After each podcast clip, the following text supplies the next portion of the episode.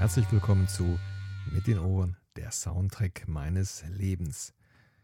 Heute Papa Roach in Fest aus dem Jahr 2000. Ein wütendes Album, so habe ich es jedenfalls in Erinnerung gehabt.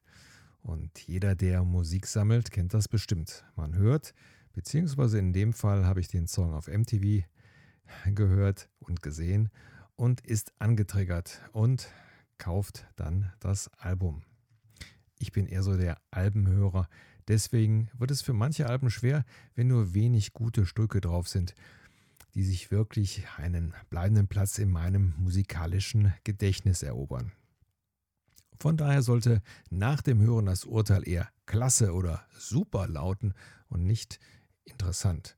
Habt ihr schon mal auf die Frage eurer Frau, ob das Essen schmeckt, mit interessant geantwortet? Tut es nicht. Aber das nur nebenbei. Im Jahr 2000 kam man an diesem Album nicht vorbei. Die Single Last Resort lief bei MTV in Dauerrotation und da war mir die Band auch das erste Mal aufgefallen. Für mich als Liebhaber des klassischen Hardrocks war das Genre Nu Metal und darunter fiel die Band damals eher ungewohnt.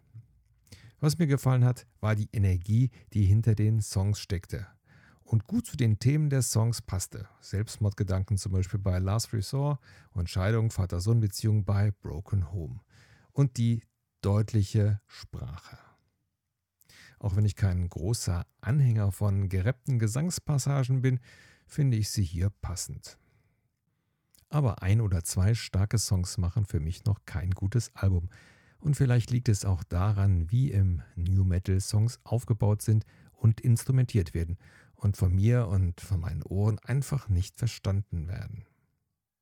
So habe ich auch bis heute kein Bedürfnis gehabt, mich mit der Musik von anderen Nu Metal Bands zu beschäftigen. Aber vielen anderen weltweit hat dieses Album sehr gut gefallen und so erreichte es in USA dreifach Platin und verkaufte 8 Millionen Alben weltweit und ist auch heute noch Papa Roach erfolgreichstes Album. Das beweist, von New Metal habe ich anscheinend keine Ahnung. In Fest. Laufzeit laut meines CD-Players 46 Minuten und 20 Sekunden bei 11 Stücken.